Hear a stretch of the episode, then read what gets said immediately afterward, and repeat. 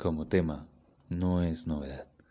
Hablar de nuestros sentimientos puede ser algo fácil e incluso una completa batalla que desarrollamos a medida que crecemos. Aún así, en manera desmedida, esto resulta en una honestidad pura, algo que a la larga afecta al entorno en el que vivimos, pero seleccionando a quienes están en nuestras vidas. Esto quiere decir que la honestidad y la sinceridad suelen ser distinciones completamente opuestas en cuanto a cómo se transmiten, no en cuanto a lo que son. Porque, siendo sincero, claro de... Bueno, parte de eso. Como se puede evitar a ciertas personas malas o dañinas en toda situación en la que nos encontremos, pero todo consigo lleva una responsabilidad. Y parte de esta es el sentimiento ajeno que podemos ignorar como no necesario o sin importancia. O ver al otro como un núcleo solo lleno de emociones y sensaciones, donde hasta nuestras propias acciones puede que no generen algo positivo o negativo, o nunca sepamos de ello. Comúnmente tenemos la idea de que lo que hacemos podría generar algo positivo en sí, y quien piense en hacer algo negativo contra alguien seguirá siendo el mismo bastardo que siempre ha sido. De ambas formas, como se ve a una persona, la prioridad tiene que ser vos en quien debería decir sus propios sentimientos sin ningún tipo de tapujo, pero con una suavidad increíble. Esto, la brutalidad para decir algo y que cause muchísimo daño sin un remedio, me parece una atrocidad. Al español, a lo que nosotros consideramos una lengua romance y tenemos la relación de crear frases que conllevamos como algo tan lindo que aun siendo un siglo bastante avanzado, tenemos que creer que aquello que nosotros decimos, que aquello que nosotros somos, es mucho más de lo que creemos ser.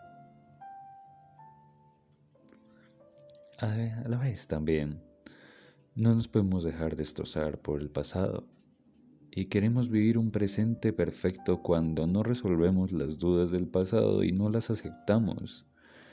Todo esto tiene que ver para no destruir aún a quienes queremos y a quienes conocemos como personas cercanas o, o personas más bien ajenas a nosotros igualmente. Y es cierto que la hipersensibilidad por el otro lado no abarca nada bueno.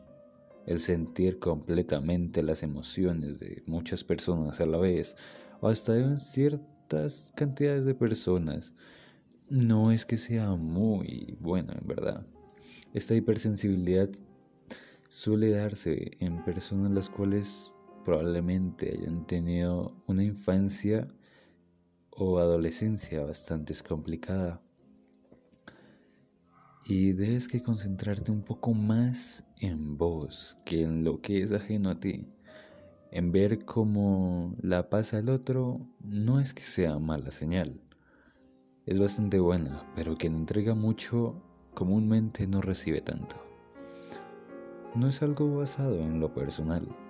Es un pensar que va más allá de lo que nosotros vemos.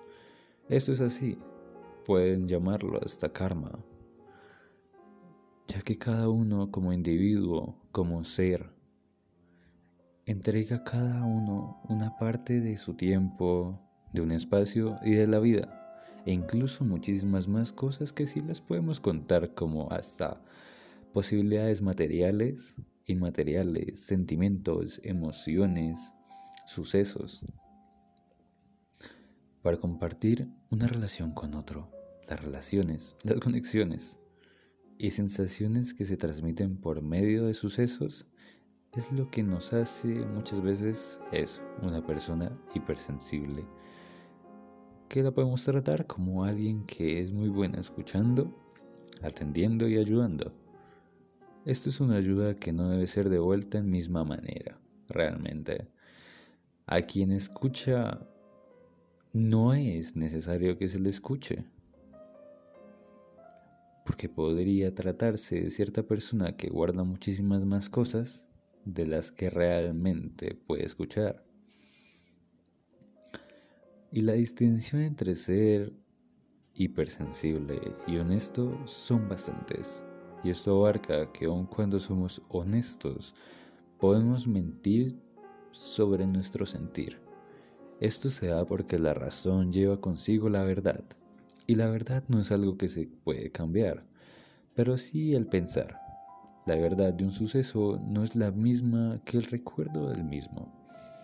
Así como quien con su sensibilidad puede manejarlo, su sentir, sus emociones y sensaciones, la razón se ignora, aún más que aquella honestidad. Puede variar si es bueno o malo ser hipersensible, hasta incluso honesto, el escenario adecuado para probar esto es donde se enfrenten emociones y razonamiento. Es así, ya que cada uno de nosotros entendemos y enfrentamos el dolor de forma distinta. Y con razón, el dolor no puede ser algo anormal. El sentir el dolor de un escenario, el sentir el dolor es algo completamente natural y hay que aceptar el dolor. Aceptar el dolor es aceptar que sientes. Y aceptar que sientes es aceptar, por lo menos, qué parte de ti está vivo. Para mí, el sentir es vivir. Y no podemos mentir sobre la razón y pensar que la sensación únicamente es positiva. Tenemos sensaciones negativas en cada momento, pero las personas hipersensibles suelen ser personas con escasos recursos para nutrir su propio ser. Suelen ser personas algo vacías por dentro. Fuera de ellas cunden emociones positivas y explosivas que generan empatía con gran parte del mundo, pero su honestidad parte de un hilo, de algo tan flojo que se rompe cada que sucede algo verdadero a cubrir. Así que la persona hipersensible tiende a mentir más, para cubrir su propia escasez, su propio vacío. Puede causar daños severos a quienes lo rodean por guardar de sí toda razón y no es honestamente nada bueno. Pero quien es ¿quién? Pero quien es honesto no solo lastima en la razón. El ser honesto, creer tener una razón exacta de lo que es todo, es una de las grandes diferencias. A veces se miente, pero la mentira también es creer en la ignorancia propia, es caer en una de otras y miles de razones sin sentido la mentira o la verdad. Solo miente quien cree que todo podría salir mal, pero miente igual quien solo piensa en que todo va a salir bien.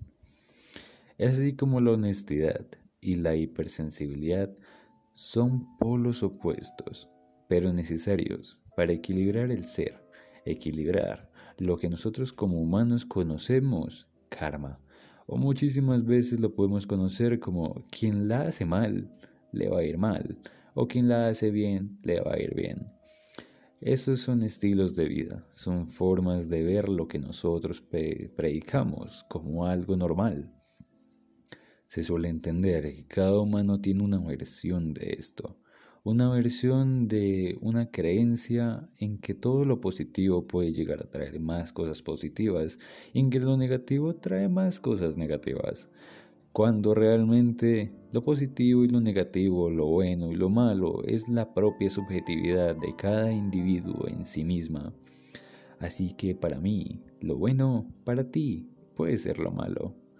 Y equilibrar esto y mantenerlo siempre será muy complicado. La forma más válida de poder sacar esto adelante y la propia idea de la honestidad y la hipersensibilidad en sí mismas es adentrarse a que cada persona conlleva consigo un propio vacío, en que hay una vida extensa de rencores e incluso una vida extensa de riquezas y sucesos perfectos. Como toda persona, tenemos que analizar si esto realmente es lo que queremos, si es lo que queremos llevar a cabo toda nuestra vida, si queremos sufrir por los demás o, en cambio, sufriremos por los demás. Así, solamente dando una pequeña lección. La vida es aquello que nosotros queremos disfrutar como buena. Y es aquello que para nosotros puede ser algo perfecto, pero para otro puede ser algo totalmente horrible. Y disfrutar de nuestra propia vida y de lo que tenemos, de lo que somos, y aceptar cada suceso malo como un momento, es el elemento mejor construido que podríamos llegar a tener en nuestra vida. Así que disfruta de cada momento, así sea lo más negativo y malo que te pueda llegar a suceder. Ante todo es una experiencia, una experiencia que dura poco. Vivimos pocos años como seres humanos y amargarnos, estar tristes, deprimirnos, solo nos lleva a recaer mucho más en nuestra existencia que solamente es eso existir. Y esto ha sido un podcast más. Recuerda seguirme en mi Instagram como arroba polo rayado al piso mina. Allí tendrás el podcast para poderlo disfrutar por Spotify. Sin más, recuerda que lo grandioso de ser maravilloso es solo serlo, no creerlo. Adiós, que tengas un buen día y besos.